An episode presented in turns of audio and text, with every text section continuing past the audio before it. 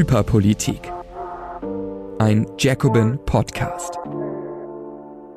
Hallo und herzlich willkommen zum Hyperpolitik Podcast mit Ines Schwertner. Hi. Hi und Nils Schniedern. Hallo. Vielen, vielen Dank, dass ihr unseren Podcast teilt, weitererzählt, dass ihr in euren Podcasts über uns sprecht. Darüber freuen wir uns natürlich auch besonders. Am meisten hilft es uns, wenn ihr den Podcast bewertet, wenn ihr ihn teilt und vor allem, wenn ihr ihn auch, ähm, wenn ihr davon weitererzählt, wenn ihr anderen Leuten davon erzählt, dass er existiert. Die Mund-zu-Mund-Propaganda ist ähm, wahrscheinlich das Wichtigste beim Podcast machen und Podcast verteilen. Später soll es noch darum gehen, ähm, ob die Tagesschau eigentlich das Mut Wort Mutter verboten hat. Mhm. Ähm, heute wird es auch darum gehen, was die Ampelregierung alles nochmal so beschlossen hat und wer da wen blockiert und wer mit wem gerade im Clinch liegt. Und es wird außerdem noch eine kleine Ankündigung geben. Also bleibt ruhig dran. Aber bevor wir zu all dem kommen, geht es noch einmal los mit unserer beliebten Kategorie Hypermedial.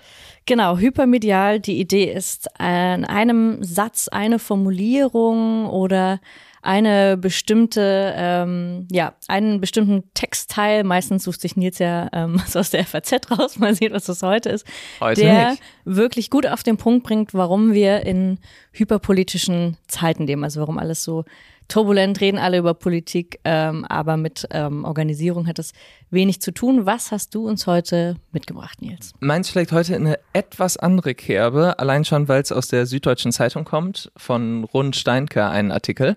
Ähm, ein Jurist und Journalist, äh, den ich auch sehr, sehr gut finde und äh, ja, sehr empfehlen kann, die Artikel und Bücher von ihm zu lesen. Ähm, aber in diesem Artikel geht es um eine Veranstaltung an der Universität Hamburg und eine ähm, und um die Praxis von Universitäten, ähm, ja, Cancel Culture sozusagen von oben durchzusetzen und konservative Cancel Culture. Ähm, aktiv zu machen. Es ist ein etwas längerer Ausschnitt, aber das muss jetzt einmal kurz sein. Und zwar, ähm, ich habe es ein bisschen zusammengestaucht, nur falls ihr euch wundert, wenn ihr den Artikel lest, ich habe manche Sätze ähm, ausgelassen. Aber es heißt hier, Gerade hat in Hamburg der Präsident der Universität eine von Studierenden veranstaltete Konferenz gestoppt.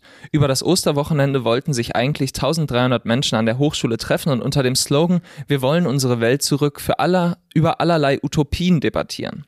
Die Konferenz sollte der vierte Teil einer Reihe mit dem Titel Die kapitalistische Moderne herausfordernd sein. Aber nun gilt kurzfristig ein Hausverbot der Unileitung. Begründung, auch kurdische Aktivisten, die der Separatistenpartei PKK nahestehen, könnten in Hamburg ein Mikrofon in die Hand bekommen. Laut Information des Landesamtes für Verfassungsschutz sei dies zu befürchten, sagte der Pressesprecher des Unipräsidenten.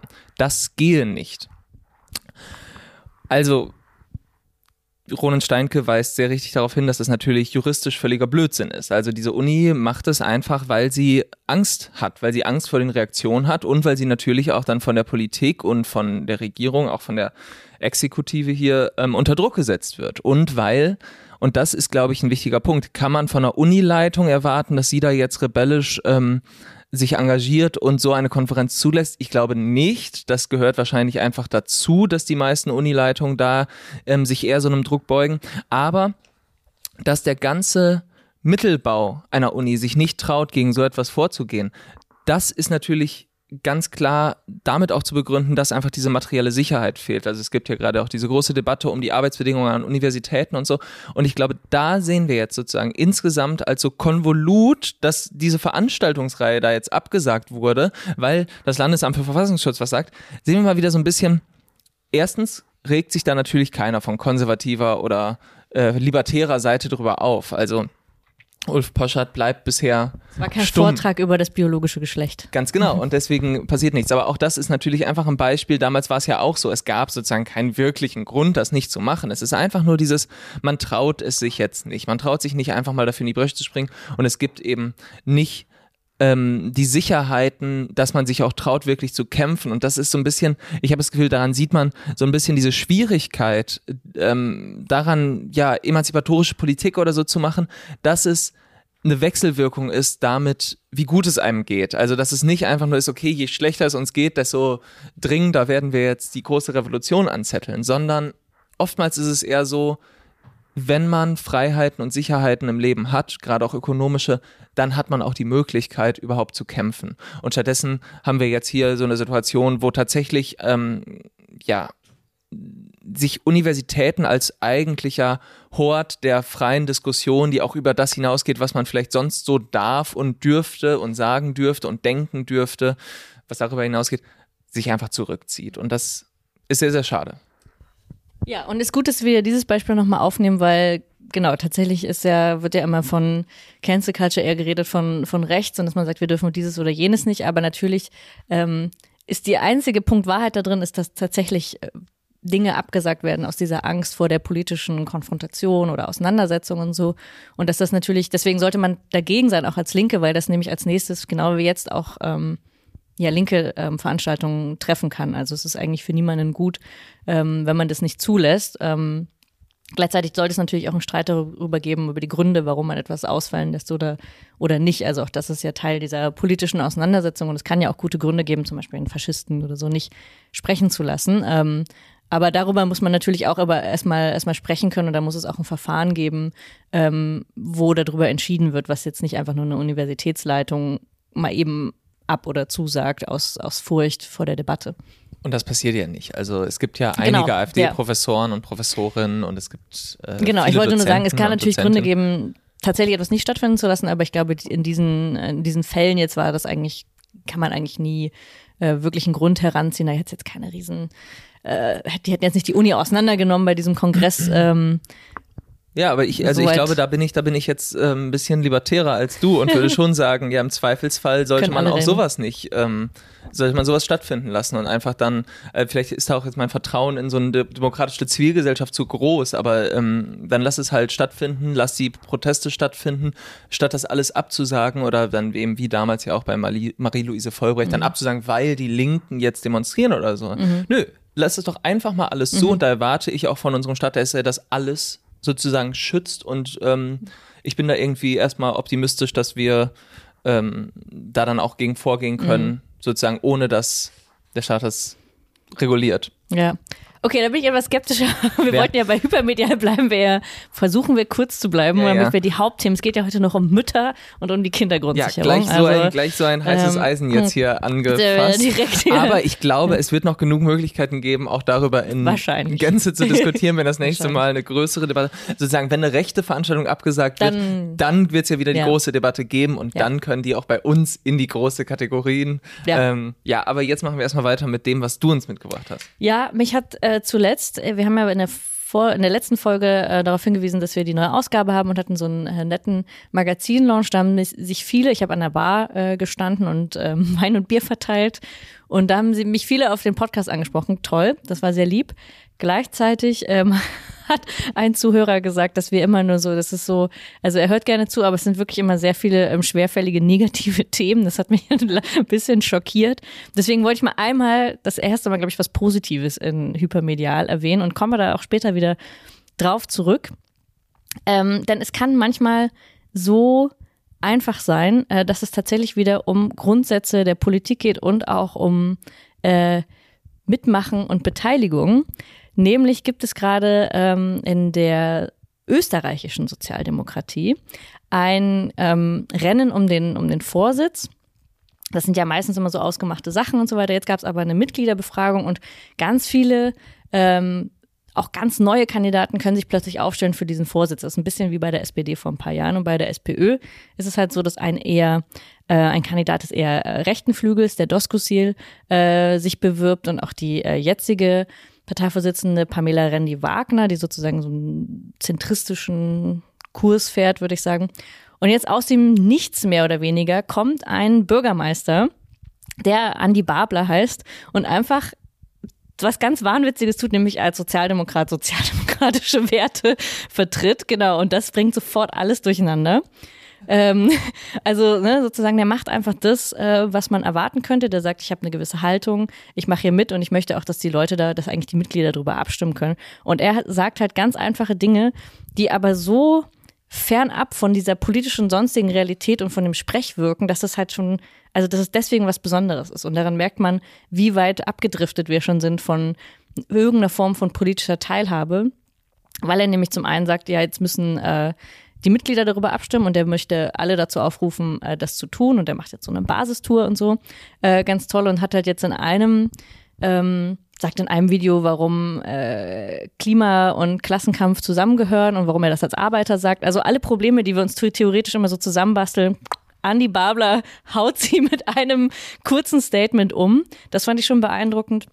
Und sein Programm besteht im Wesentlichen daraus, Grundrechte zu gewähren und zu sagen, es gibt einfach ein Grundrecht zum Beispiel für Kinder nicht in Armut zu leben, es gibt ein Grundrecht zum Beispiel auf eine Wohnung und daraus leiten sich für ihn zum Beispiel äh, Mietendeckel und öffentlichen, öffentlicher Wohnungsbau ab. Also sozusagen seine Basis sind einfach soziale Grundrechte und die möchte er gewährt haben und daraus leitet sich sein Programm ab und es ist so simpel und schön eigentlich. Also es ist nicht die Revolution, es ist kein Sozialismus, ähm, aber man sieht, dass eigentlich mit einer simplen Grundhaltung und mit, wenn man die durchzieht in alle Politikbereiche und in alles, was man tut, ähm, tatsächlich, dass dieses Establishment auch in der SPÖ, und das war ja, kann man glaube ich auch so analog sehen, könnte man auch in der ähm, deutschen Politiklandschaft sehen, dass man damit wirklich alles aufrüttelt. Und das fand ich so schön. Wir werden das auch vielleicht nochmal weiter begleiten und nochmal äh, tiefer gehen, aber ich wollte mal einmal etwas Positives äh, sagen, weil plötzlich wieder alle so, ach Gott, es gibt irgendwie auch noch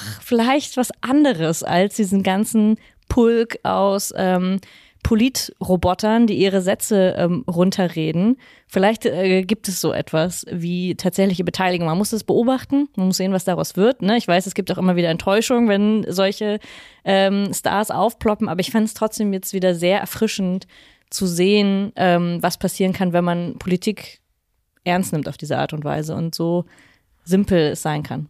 Ja, ich habe ich hab so ein bisschen, also ich glaube, man kann jetzt nur hoffen, dass ähm, das dann auch dazu führt, dass sich zeigt, ah, es lohnt sich, so eine Haltung auch zu haben und sozusagen das übersetzt sich, kann sich auch in echte Macht übersetzen und es ist nicht, weil ich schon das Gefühl habe, in Deutschland hat man das jetzt eher selten bei der Sozialdemokratischen Partei, dass man das Gefühl hat, ah, okay, du hattest, du hast sozusagen deine Werte lange verteidigt und hochgehalten und bist nicht eingeknickt und dadurch bist du jetzt auch wirklich an die Macht gekommen oder an höhere Posten. Das ist ja meistens genau andersrum sozusagen. Ich meine, Kevin Kühnert oder so sind da, ja, ist ja natürlich das beste Beispiel, aber einfach, dass es sich eher lohnt, sich anzupassen, sich ja mit den Werten sozusagen möglichst Schritt für Schritt einfach immer weiter zurückzugehen und sich der Linie der restlichen Parteiführung anzupassen.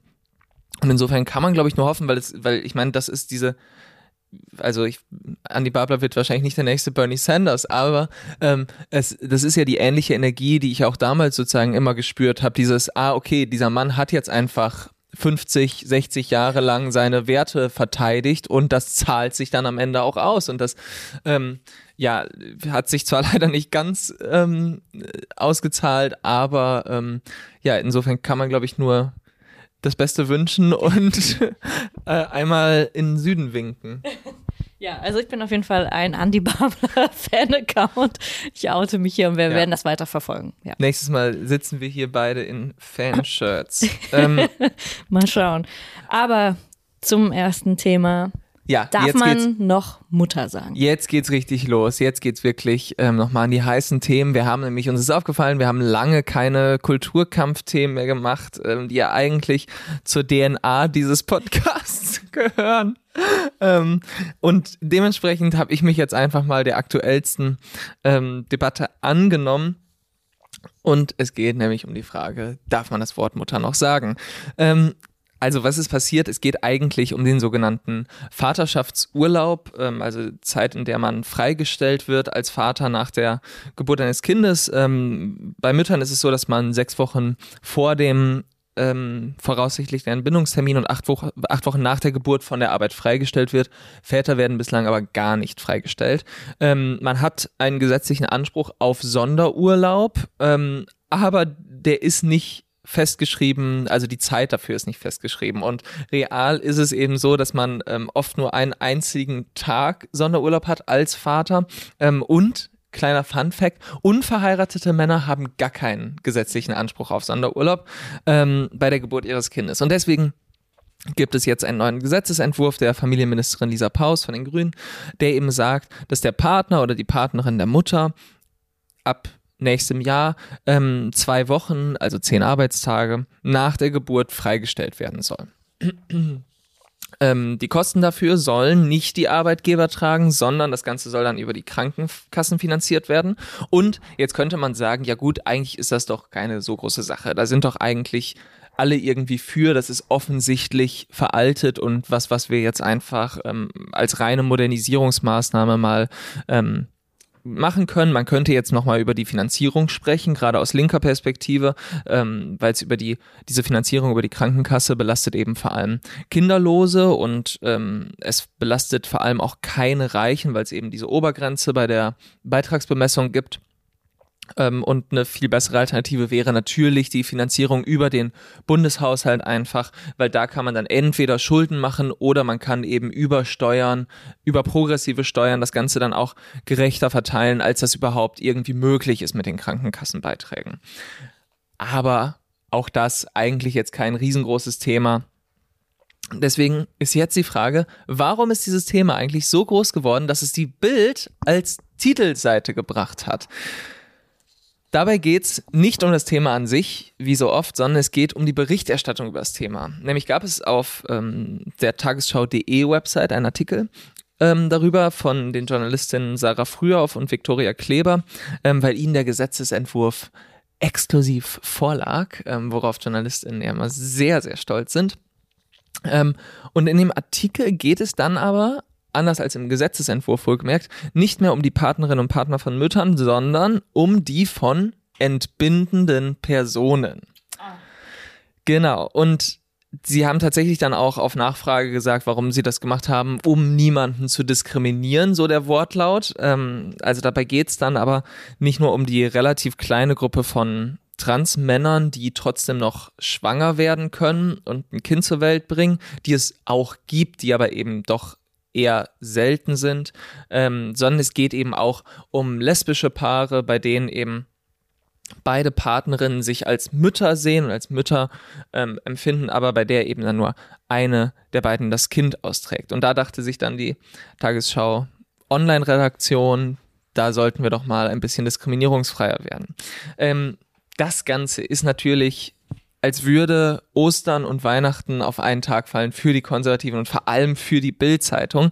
Ähm, der Redakteur Philipp Fabian hat dann bei Bild.de ganz empört behauptet, Tagesschau streicht das Wort Mutter.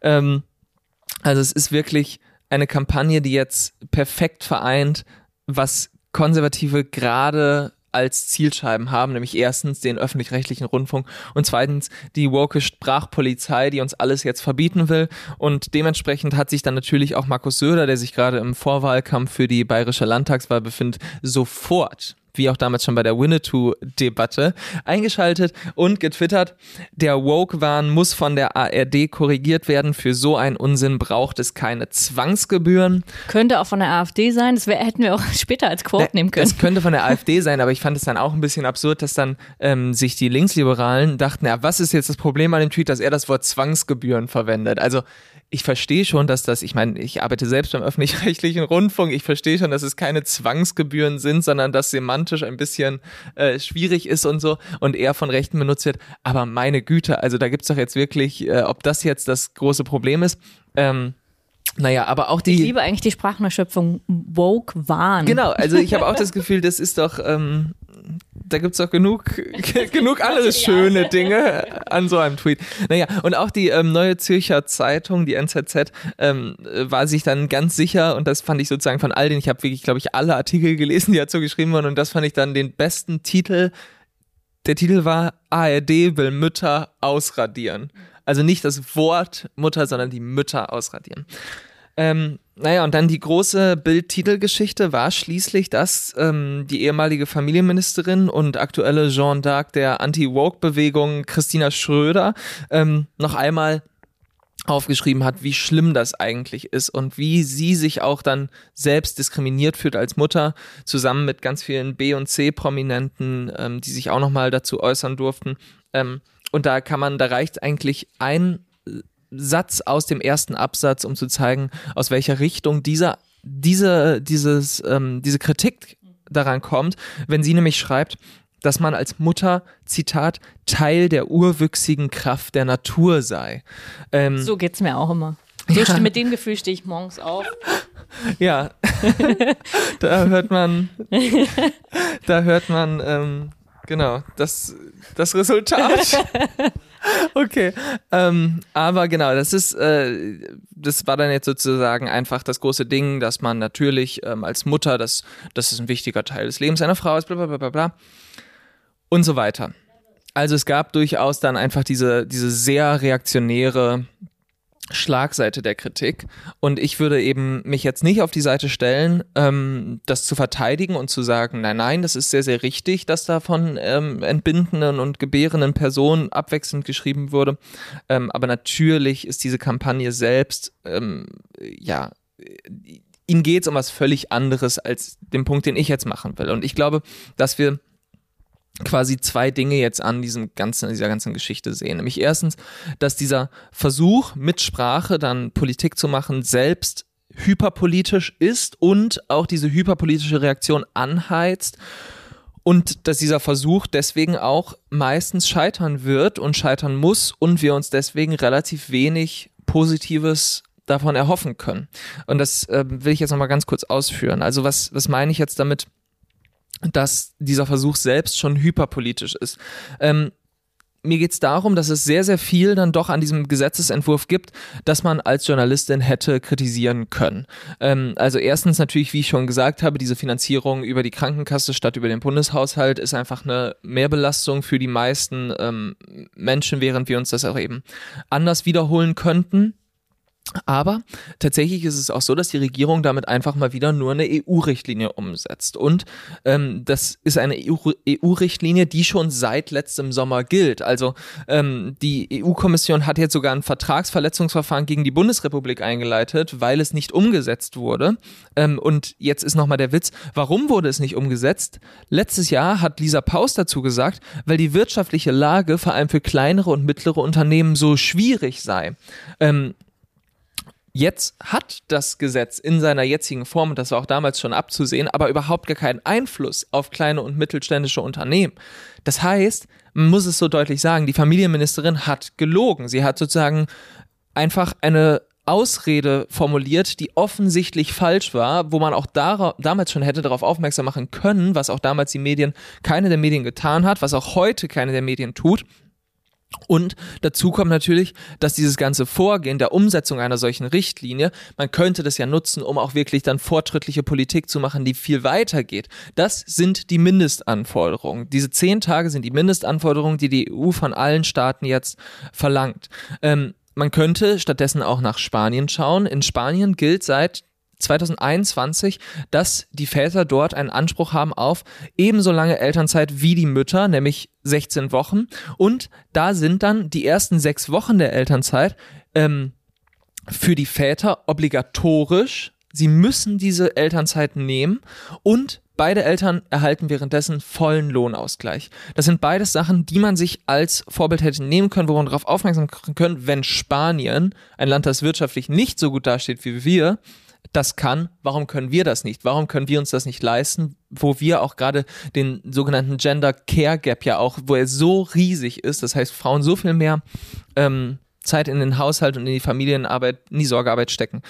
Ähm, aber anscheinend sehen jetzt die Journalistinnen und Journalisten es nicht als ihre Aufgabe, sowas anzuprangern, sowas zu recherchieren, da die Alternativen zu nennen, sondern ihr Versuch ist es dann, über die Sprache, die sie in Artikeln verwenden, Politik zu machen. Und ich glaube, das ist irgendwie verständlich, denn es ist ja viel, viel leichter.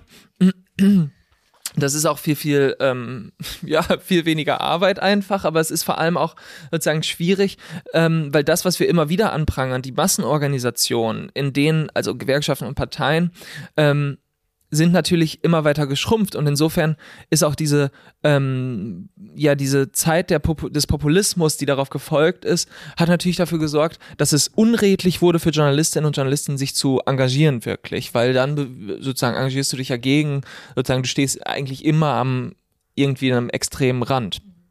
Während es natürlich in Parteien völlig selbstverständlich ist. Also fast alle Intendanten oder Intendantinnen sind Parteimitglied ähm, des öffentlich-rechtlichen und auch viele private Medienleute sind natürlich Parteimitglieder. Auch Konservative, das wollen dann äh, ja, viele, die gegen den öffentlich-rechtlichen sind, ja nicht so gern hören, aber genau. ähm, entgegen der Wahrnehmung, es gibt so eine krasse linke Hegemonie, muss man ja sagen. Es ist sogar eher so, dass auch viele CDU-Mitglieder ja. ähm, in diesem ähm, Rundfunkrat sitzen. Ja, gerade auch beim Bayerischen Rundfunk äh, gibt es ja, glaube ich, einige, deren Politikferne nicht ganz so ähm, gut läuft. Aber ähm, das ist natürlich dann einfach ein Versuch, quasi jetzt ohne die Möglichkeit, Politik zu machen, Politik zu machen und das irgendwie zu ersetzen.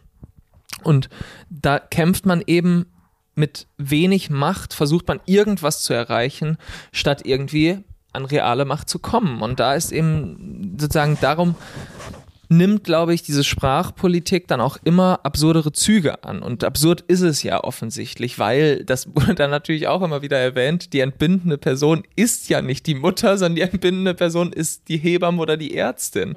Ähm, also es ist, es ist auch völlig undurchdacht.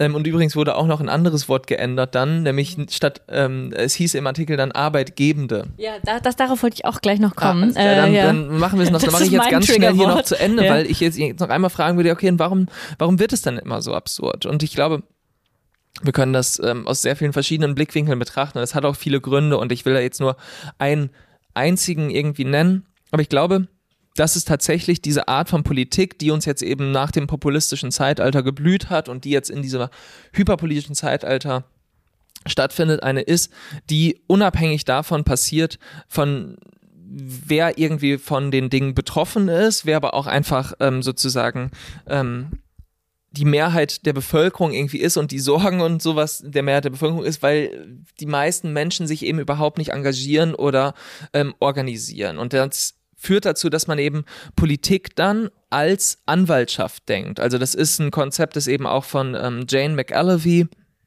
vertreten wird, die äh, amerikanische Organizerin ist und ähm, einige Bücher darüber geschrieben hat, die auch auf Deutsch erschienen sind. Ich verlinke die alle in den Show Notes. Ähm, und sie sagt eben, ja, es gibt diese verschiedenen Arten, Politik zu machen. Und eine davon, die wir jetzt eben sehen, ist diese Politik als Anwaltschaft und eben nicht als Organisierung. Also da geht es dann darum, dass ein paar Leute, die selbst gar nicht betroffen sind, versuchen, stellvertretend für die Menschen irgendwas zu erreichen. Und da geht es dann nicht darum, dass man die Mehrheit der Menschen oder die betroffenen Menschen an die Macht bringt und dann die Leute selbst ihre Interessen vertreten lässt, sondern dass man versucht, mehr oder weniger subversiv ein paar Modernisierungsversuche irgendwie so unterzujubeln und durchzubringen. Ich würde eben sagen, dass das strategisch dann nicht nur völliger Blödsinn ist, sondern dass ähm, das letztlich ein dem einem organisierten politischen Projekt oder dass es ohne organisiertes politisches Projekt eben dann notwendigerweise diese absurden Züge annimmt, weil das Versuche sind, dann zum Beispiel mit Sprache Politik zu machen, die einfach so ein bisschen frei drehen, also die einfach unabhängig davon passiert, was Leute dann wirklich betrifft und was Leute wirklich ähm, für problematisch halten. Und insofern, ja, ähm, ja glaube ich, sind das so ein bisschen Punkte, wo ich sagen würde, auch wenn ich mich damit natürlich jetzt hier in Teufels Küche begebe, das ist einfach nicht hilfreich. Und man merkt es auch. Also sie haben es selber nicht verteidigt. Sie haben selber diesen Kampf dann nicht geführt. Niemand hat diesen Kampf geführt. Es wurde dann korrigiert. Ne? Es wurde ja. dann einfach sofort korrigiert. Ja. Und ähm, ja. Ja. Das hat dann auch der Chefredakteur vom BR ganz, ganz ähm, pflichtschuldig sofort Markus Söder bei Twitter ähm, Ja, natürlich, vermeldet. wir haben es geändert. Ja. ja, ich meine, ansonsten eine Online-Tagesschau-Meldung ist ja sonst auch jetzt nicht so relevant, könnte man sagen. Ähm, aber genau, ich glaube, es zeigt etwas, was was man wirklich auch in feministischen Debatten seit Jahrzehnten gibt es ja diese Frage, wie, wie sehr kann man sich äh, mit Sprachpolitik, welche Macht hat Sprache und ich glaube, es gibt, es ist ja einerseits die Illusion zu glauben, durch zum Beispiel Gendern oder so würde man Machtverhältnisse tatsächlich verändern. Also es gibt so eine ganz starke Projektion darauf, dass man mit Sprache ähm, wirklich Unterdrückung, Machtverhältnisse ändern könnte. Man darf aber auch natürlich auch im Umkehrschluss nicht sagen, dass Sprache egal ist. Ne? Deswegen wird es so, wird, wird darum gerungen, wie wir die Dinge ausdrücken. So, das ist natürlich, also das finde ich erstmal so das eine. Aber wie du auch schon sagst, es führt dann zu gewissen Stilblüten, die einerseits undurchdacht sind und die zum Teil eben auch wirklich eher dem politischen Gegner in die Hände spielen, wie jetzt eben. Und das andere Beispiel, diese Arbeitgebende, was war wirklich das, was mich jetzt während der Streiks total aufgeregt hat, weil ich gerade, also wenn ich mal darüber nachdenke, Wo möchte ich Gerechtigkeit in meiner Sprache walten lassen? Natürlich kann man sagen, das gilt erstmal grundsätzlich für alle. Aber wenn ich eigentlich über den Klassenkonflikt spreche und über Unternehmen und Chefs und Bosse und Aktionäre, dann möchte ich die sehr konkret benennen. Wer profitiert eigentlich von diesem System? Und wenn ich so ein Wort wie Arbeitgeber, was sowieso schon immer relativ beschissen war, weil ähm, es immer auch verundeutlicht hat, wer gibt eigentlich die Arbeit und wer nimmt die Arbeit. Also daran kann man eine grundsätzliche Kritik haben, dass man dieses Wort noch schlimmer macht, indem man es genderneutral macht, was wirklich niemandem hilft. Also keiner Angestellten, äh, keine Müllfahrer hilft das jetzt, dass wir ähm, Arbeitgebende und Arbeitnehmende sagen, sondern eher noch, es wird noch unkonkreter, es wird noch unpersönlicher. Ähm, und man versteht genau viel, viel weniger. Also es hat kein aufklärerisches Ziel, außer dass man tatsächlich alle geschlechtsneutral macht. Und das ist halt, das ist dann nur als Wort nicht nur schön, sondern das neutralisiert einen politischen Konflikt. Und deswegen würde ich sagen, es hilft an dieser Stelle nicht. Und wenn ich mich als äh, Journalistin oder als Journalist irgendwie hinstellen möchte und möchte sozusagen politisch Position indirekt dadurch beziehen, dass ich, dass ich irgendwas genderneutral mache, ähm, also möchte irgendwie progressiv sein, hat das in dem Fall zum Beispiel eher dazu geführt, dass man das, dass man das Problem verschlimmert aus meiner Sicht. Ähm, insofern Genau, äh, das ist bei der bei der Mutter ist es natürlich noch mal wesentlich stärker aufgeladen emotional, wie man jetzt halt gemerkt hat. Ne? Wir müssen jetzt die, wir radieren dann auch gleichzeitig die Identitäten aus. Interessanterweise, wenn das andersrum passiert und wir wollen zum Beispiel Identitäten von Transmenschen oder so politisch, sprachlich sichtbar machen, dann regen sich Konservative natürlich wieder ähm, auf, weil sie sagen sozusagen, das, das zerstört jetzt unsere Identitäten als Mann oder Frau. Ähm, dann finden sie es äh, ganz schlimm sozusagen. Da, da regt sich dann niemand auf, dass irgendjemand ausradiert wird oder nicht. Insofern, das ist auch immer, man muss, glaube ich, immer auf diese ähm, auf diesen doppelten Boden, auf diese kompletten moralischen Hohn von konservativen Hinweisen. Einerseits, dass sie ja selber nicht durchgehend argumentieren können, sonst müssten sie eigentlich eine viel größere, also müssten sie viel, viel mehr eigentlich sprachliche Lebenswirklichkeiten auch anerkennen. Einerseits, und dann äh, kommen wir gleich zum nächsten Thema, nämlich wenn es um die wirklich materiellen Bedürfnisse von Familien und auch von alleinerziehenden Müttern zum Beispiel geht, da sind Konservative oder die, die sich jetzt über das Mütterding beschwert haben, komplett blank. Ne? Und das, und das, da muss man halt wirklich sehen, so da diese Kämpfe um sprachliche Korrektheit verdecken einfach absolut krass, diese Kulturkämpfe, worum es eigentlich geht, welche materiellen Interessen dahinter stehen. Und wenn ich als gebärende Person, als Mutter, wie auch immer es vorkommt, also das ist tatsächlich egal, wie ich mich dann selbst bezeichne, ist eher wichtig, wie viel Zeit habe ich danach mit meinem Kind, wie viel Geld kriege ich danach, ähm, habe ich eine gute gesundheitliche, medizinische Versorgung während der Geburt, ist den meisten Gebärenden wichtiger, würde ich jetzt einfach mal behaupten, als was in der Tagesschaumeldung steht. Ganz genau. Und deswegen ist es ja auch bei der ähm, Bild, deswegen fragen sie dann B- und C-Prominente, wie es ihnen geht. Und lassen die nochmal sagen, ich als Mutter werde mir das nicht wegnehmen lassen.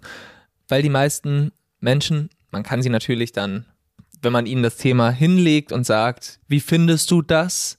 Werden sie natürlich auch sagen, finde ich ein bisschen dumm und was soll das? Ähm, aber wenn man sie fragt, was findest du wichtiger?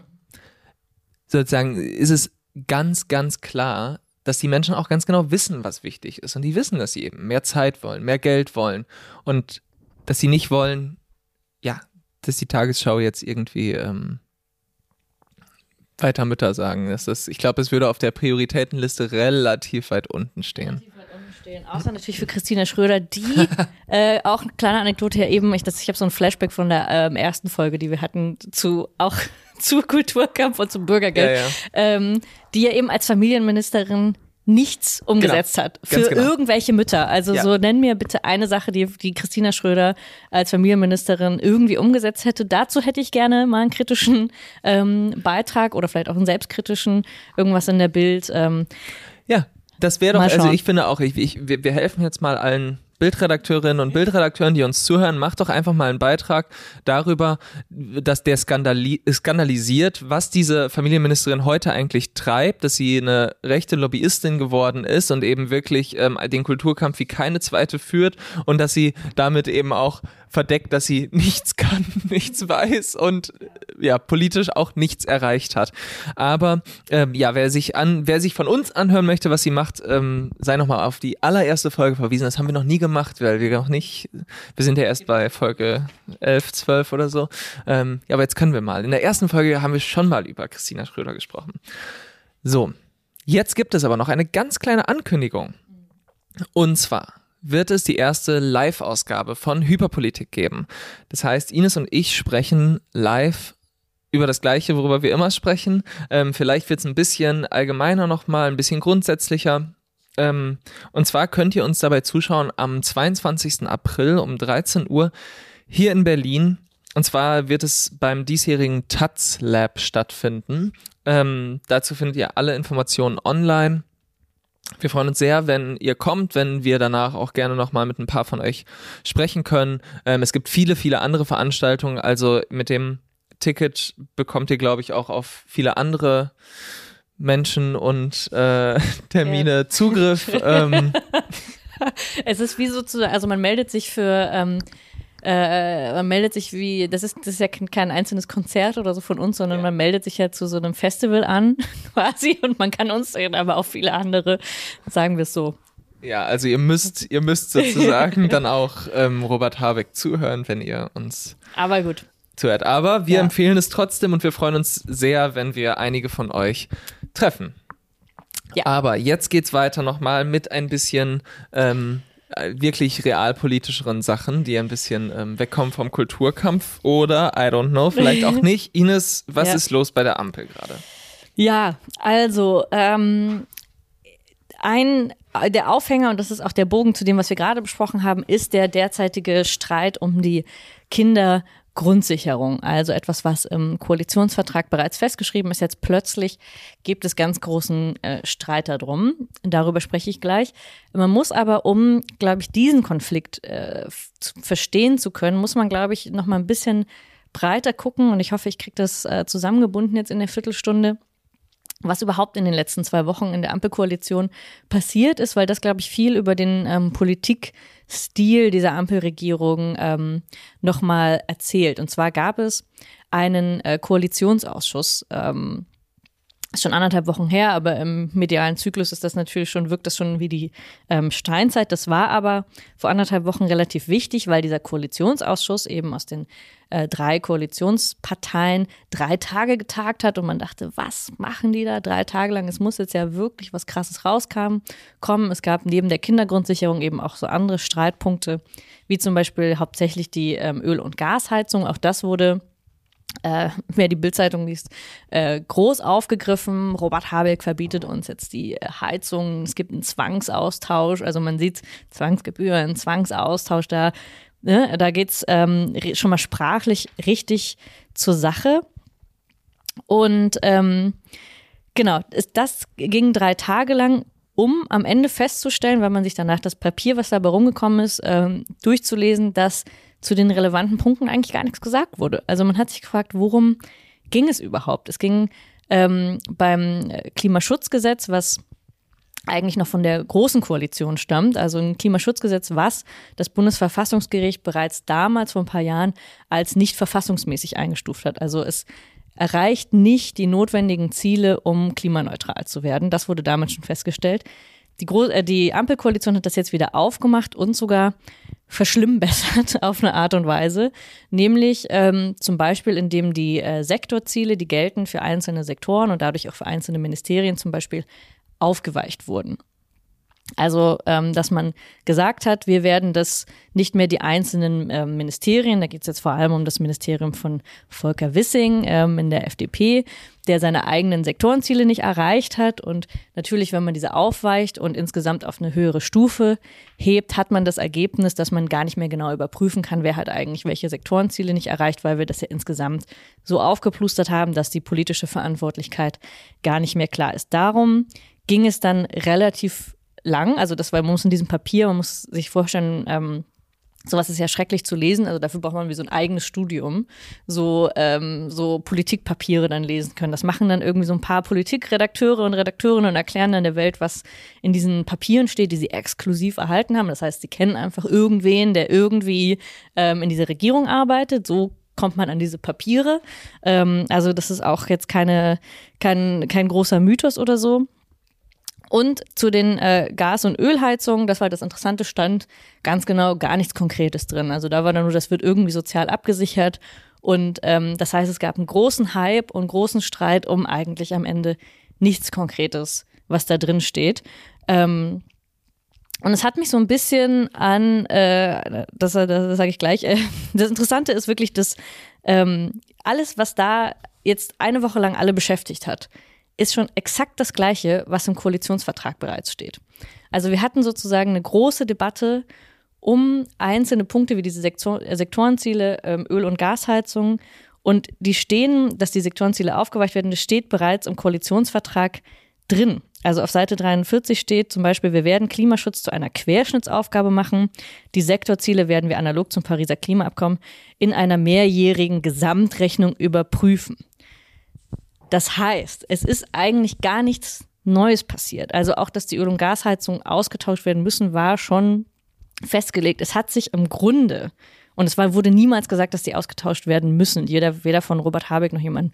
Im Grunde ist wirklich gar nichts Neues passiert. Aber wir haben uns tagelang damit beschäftigt, mit einem großen, ähm, inszenierten Streit, würde ich sagen, zwischen FDP und Grünen, der inszeniert wurde und die SPD macht gar nichts. Also die SPD, der Kanzler hat sich einfach zu gar nichts geäußert. Wir haben einfach einen großen Ampelstreit, wo man überhaupt nicht weiß, geht es überhaupt um um was geht es überhaupt. Es wurde sich dann eben in ganz vielen Details, ähm, auch technischen Details ähm, zerstritten, um eigentlich, und das hätte man, glaube ich, feststellen müssen, auch das hätten Journalisten sagen müssen, es ist, es hat sich eigentlich grundsätzlich fast gar nichts verändert. Und daran hat man gemerkt, es gab großes Getöse und es gab eben eine große Leerstelle oder zwei große Leerstellen in diesem Streit nämlich die SPD und die Kindergrundsicherung.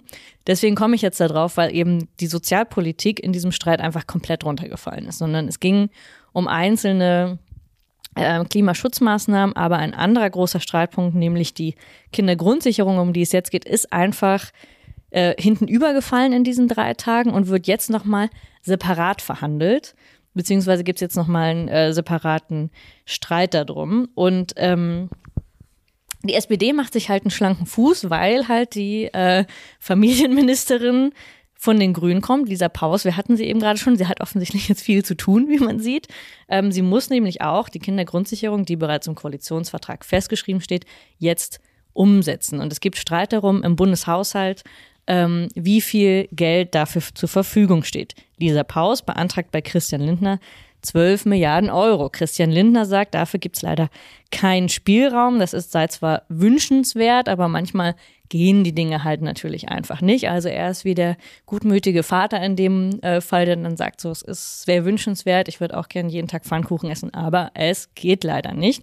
Also er versucht das so ein bisschen runterzuspielen, glaube ich, könnte man ganz einfach sagen, es geht um die Existenzsicherung von Kindern und Christian Lindner tut so, als wäre das sozusagen einfach außerhalb seiner Möglichkeiten, das überhaupt ähm, zu tun. Ähm, die Kindergrundsicherung, das muss man vielleicht nochmal grundsätzlich sagen, wie gesagt, steht schon im Koalitionsvertrag und soll bedeuten, dass Einzelleistungen, die es jetzt schon gibt, also äh, Kindergeld, Kinderzulage, viele verschiedene Einzelleistungen zusammengefasst werden, sodass es vereinfacht wird, entbürokratisiert, etwas, was eigentlich der FDP gefallen müsste, ähm, dass man diese Leistung zusammenfasst, dass sie schneller abzurufen sind. Das heißt, dass es einen Grundbetrag gibt, der allen Kindern zusteht und dann nochmal ein, Sockelbetrag, etwas, das oben raufkommt, abhängig vom Einkommen der Eltern. Das heißt eigentlich ein relativ gutes, simples Verfahren, würde ich sagen, um diese Grundsicherung erstmal für alle, ähm, für alle sicherzustellen. Ähm,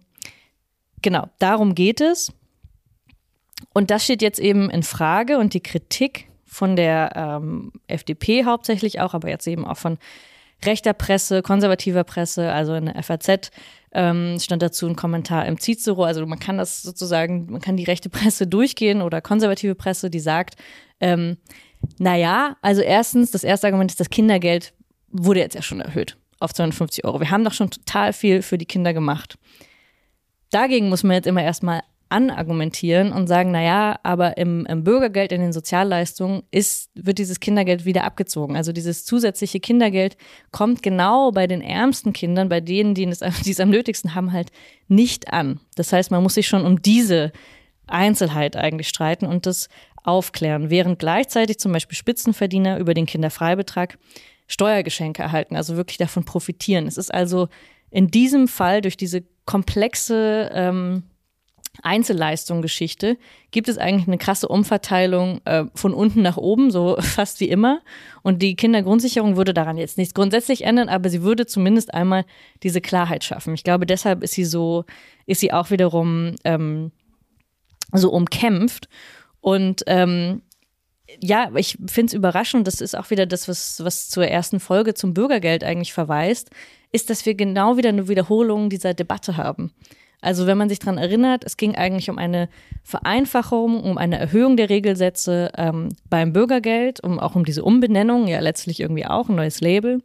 Aber wie ideologisch hart das bekämpft wurde, dass dann auch noch die äh, CDU sich eingeschaltet hat, ist genau das, was wir jetzt wieder auch erleben, dass die FDP innerhalb der Koalition alles versucht, um diese Kindergrundsicherung ideologisch zu diffamieren und zu sagen, na ja, aber jetzt sind ja auch ganz viele ähm, Flüchtlinge dazugekommen und deswegen ähm, das sind ja dann sozusagen ein, zwei Millionen ganz neue Bedürftige, die dann von dieser Kindergrundsicherung profitieren würden. Das müssen wir ja erstmal prüfen und so weiter. Also das politische Terrain wird total verschoben auf ganz andere Fragen, nämlich Fragen von Einwanderung und Fragen von, ist nicht eigentlich das Problem, sind das nicht die armen Eltern? Müssten wir die nicht eigentlich durch Bildungsangebote, wenn, wenn die Eltern mehr verdienen, dann geht es auch den Kindern besser? Also das Problem wird eigentlich immer wieder verschoben. Es geht eigentlich darum, Kindern ihr Grundrecht zu gewähren, ähm, nämlich auf ein, auf ein äh, Leben, ein Auskommen ohne Sorge. Und das heißt ja nicht, dass diese Kindergrundsicherung nicht bedeuten würde, dass, dass man nicht trotzdem noch Armut spüren würde, aber man hätte zumindest halt so eine Existenzsicherung, um die es eben eigentlich geht. Und jetzt muss man eben sagen, dass die, dass auch Sozialverbände, Gewerkschaften ähm, merken, weil es geht jetzt halt in dieser politischen Auseinandersetzung, merkt man halt, wo ist die SPD? Sie meldet sich einfach überhaupt nicht zu diesem Punkt. Man kann darüber streiten, ob die 12 Milliarden, wie viel es tatsächlich kostet. Ähm, aber man muss politisch das ja verteidigen und das macht die SPD nicht. Saskia Esken hat das ganz zaghaft gemacht, dass es schon irgendwie legitim wäre, aber über den Preis müsste man eben nochmal sprechen. Und daran merkt man eben, wie krass diese, also dass diese äh, Sozialpolitik einfach keine, keine Vertretung hat in dieser Ampelkoalition. Also das ist halt wirklich so krass, ähm, dass sozusagen die Grünen machen das sehr, sehr zaghaft und beschränken sich darauf, ja, aber steht ja schon ein Koalitionsvertrag, wir müssen das umsetzen. Die SPD tut gar nichts. Dass man über, eigentlich über eine grundsätzliche Frage, über ein Grundrecht spricht, kommt überhaupt nicht mehr vor, weil man sich halt auf der einen Seite in diesen äh, Details, würde ich jetzt sagen, oder das sind Details der Umsetzung, ähm, welche Einzelleistung genau wie zusammengefasst wird. Das ist ja was, was im Gesetzesentwurf dann entscheidend ähm, sein wird. Oder in ideologischen Großdebatten, wer ist schuld an Armut, wie bekämpft man Armut am besten, ähm, geführt wird. Dass aber eigentlich die Fragen von, wie könnte das Ganze finanziert werden, also ich meine, 12 Milliarden sind jetzt im Verhältnis zum gesamten Bundeshaushalt eigentlich relativ wenig. Dass man da über die einzelnen Milliarden streitet, ist schon ähm, ist schon ein bisschen banal und da muss man halt grundsätzlich immer wieder fragen, wem würde das in dem Fall nützen? Warum werden die 12 Milliarden äh, blockiert? Von wem werden sie blockiert? Ähm, es gibt verschiedene Möglichkeiten. Wir sprechen darüber immer, immer wieder. Du hast es auch schon im ersten Beitrag gesagt. Natürlich könnte das Geld irgendwo herkommen. Darüber wird aber nicht gesprochen. Und auch grundsätzlicher, wer wird, wenn man diese Kindergrundsicherung nicht politisch schnellstmöglich einführt, wer wird systematisch von solchen politischen Debatten und von solchen demokratischen Anliegen eben auch immer wieder ausgeschlossen. Und das sind halt die Dinge, die in diesem ganzen Geraune, würde ich jetzt mal grundsätzlich sagen, wieder total hinten überfallen. Ich glaube aber, ich würde noch draufsetzen, dass wir bei der Frage, wem nützt es, ja nicht sagen können, okay, es nützt jetzt irgendwie den Spitzenverdienern oder so. Weil, mein Gott, die 150 Euro oder so, die sie dann mehr noch kriegen, das ist scheißegal. Aber wem nützt es? Es nützt natürlich der FDP. Es geht hier ja sozusagen, dass das erleben wir wirklich seit Wochen und Monaten seit der verlorenen, äh, was war denn das, irgendeine Landtagswahl, wo dann Linden nochmal gesagt hat, jetzt geht's, jetzt müssen wir nochmal richtig zeigen, wer wir sind und so. Erleben wir tatsächlich, dass die FDP einfach alles daran setzt, ähm, ja, sich da, also sich sozusagen groß zu machen, sich aufzuplustern und ihre Rolle in der Ampelregierung immer ähm, wichtiger zu machen und dann immer mehr Macht zu kommen, um irgendwie in der Hoffnung, dass das dann wieder auf spätere Wahlergebnisse zurückschlägt. Also letztlich ist es sozusagen für die FDP, und das, glaube ich, sollte einen ja nicht wundern, geht es quasi darum, dass ähm, Themen wie die Kindergrundsicherung, die jetzt politisch real eigentlich nicht so eine große Sache wären und auch die Finanzierung nicht so eine große Sache wären, das könnte man alles hinkriegen, dass das aber im Zweifelsfall für politisch-strategische Spiele unter den Tisch fällt. Und ich würde halt sagen, genau das ist ja bei der SPD das Gleiche. Also die SPD, dass sie sich eben dann nicht einsetzt. Und ich würde sagen, das ist da sollten wir uns jetzt auch nicht ähm, vielleicht darauf versteifen, dass das jetzt nur bei der Sozialpolitik oder so der Fall ist, sondern das ist ja auch, äh, sagen wir haben jetzt gerade tatsächlich diese festgefahrenen Rollen einfach. Die SPD hält sich sozusagen meistens raus, außer wenn es darum geht, einen der, also tendenziell würde ich sagen, außer wenn es darum geht, ähm, quasi die Grünen ein bisschen zu schwächen, weil sie ein bisschen Angst haben vor, oder Scholz hat Angst davor, dass Habeck beim nächsten Mal ähm, sozusagen vor ihnen stehen könnte und ähm, selbst Kanzler wird. Aber sonst hält sie sich meistens einfach raus und hat so, setzt darauf, dass Grüne und FDP sich irgendwie gegenseitig ein bisschen schwächen und gegenseitig zerlegen. Und aus strategischen Gründen wäre es eben für Scholz besser, wenn die Grünen ein paar Prozente abgeben an die FDP und sie dann einfach zwei relativ kleine Partner in Zukunft hätten und Scholz weiter als Übervater über allem schwebt. Und deswegen meine ich einfach nur, ich glaube, das ist, das wäre für mich so ein bisschen der zentrale Punkt. Das gehört einfach sozusagen zur, ja, das gehört einfach dazu, zu beiden Parteien und auch also müssen wir uns ja auch nichts vormachen. Auch bei den Grünen sind es eben hauptsächlich strategische Spiele und ähm, es ist einfach eine Form der Politik.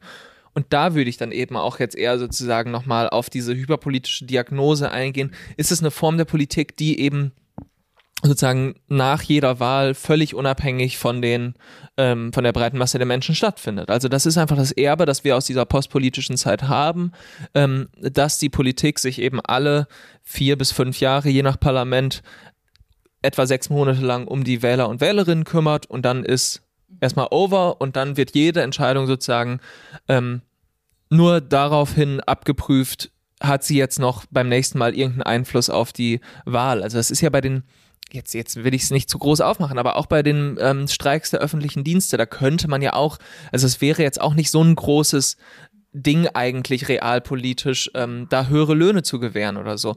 Aber im Zweifelsfall kann man sich Streiks leisten, weil sie halt ganz genau wissen, die nächste Wahl ist in zwei Jahren. Bis dahin ist das Ding einfach dann wieder abgegessen, egal was wir hier gerade treiben. So lange wird es nicht anhalten. Und das ist so ein bisschen, wo ich sagen würde, das ist einfach das Erbe, was wir jetzt noch mitschleppen und was ohne die Wiederbelebung von starken Institutionen und starken Beteiligungsmöglichkeiten hinten rüberfällt, oder?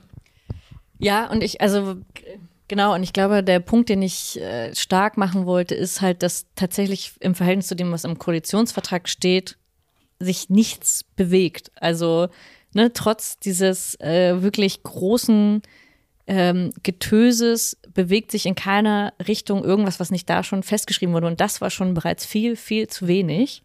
Ähm, und genau diejenigen, ähm, das hast du ja gerade schon gesagt mit den Streiks, aber das meinte ich eben auch mit denjenigen, die in Armut leben, haben halt keine politische Stimme, die daran jetzt was ändern könnte. Also das Einzige, was passiert, wird eben diese Inszenierung dieses Ampelstreits. Das werden wir wahrscheinlich noch jetzt die nächsten Wochen und Monate haben und genauso werden wir das in den Folgen irgendwie abarbeiten müssen. Aber weder für den Klimaschutz ist wirklich was bahnbrechendes, fortschrittliches dieser Fortschrittskoalition getan worden, noch in allen anderen politischen Bereichen, sondern man streitet sich noch um das kleinste Klein dessen, was man armen Menschen äh, gewähren kann.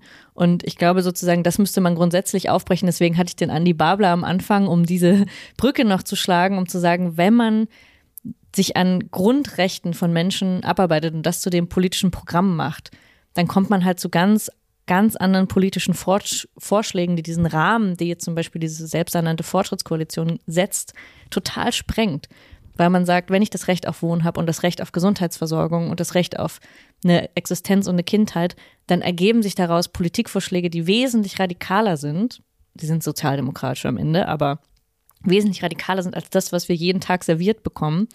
Weshalb das so revolutionär wirkt, was dieser Andy Babler sagt, weil er einfach ähm, wirklich an, an diese ganz humanen Grundrechte geht. Und deswegen ist das so äh, sprengt das, wie gesagt, so diesen Rahmen. Und deswegen fand ich so ähm, beeindruckend, gerade wenn man das nochmal vergleicht mit diesen wirklich schrecklichen äh, Debatten um Einzelheiten, um Halbsätze in Regierungspapieren, die am Ende nichts bedeuten. Also die kannst du dir ins, ins, Regal hängen, die bedeuten machtpolitisch dann am Ende wirklich gar nichts. Es kommt drauf an, was am Ende bei den Leuten ankommt und es wird wahrscheinlich viel zu wenig sein, weil um diese einzelnen Milliarden gerungen und gestritten werden wird, ähm, bis zum geht nicht mehr. Ähm, über die Finanzierungsfähigkeit wird wahrscheinlich die ganze Zeit gestritten werden ähm, und niemand fragt sich, wem ist damit eigentlich geholfen. So.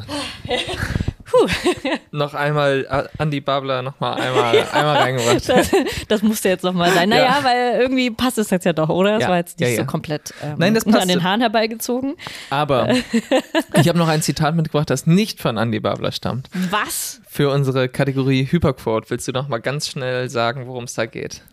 Ja, wenn ihr ähm, damals wie heute die großartige Sendung Wer wird Millionär gesehen habt, Nils nicht, aber ähm, viele von uns vielleicht, oder, ähm, geht es darum, einen Quote aus den letzten zwei Wochen zu finden, der dann einer Person, einer gebärenden Person, sorry, jetzt wird es langsam ein bisschen klamaukig, ähm, die einer Person zugeordnet werden muss, und äh, die jeweils, der jeweils andere hier muss raten, von wem stammt dieses Zitat. Es geht leider um nichts. Ich war immer dafür, um Geld zu wetten, aber das ist nochmal ein anderes Thema. Ja.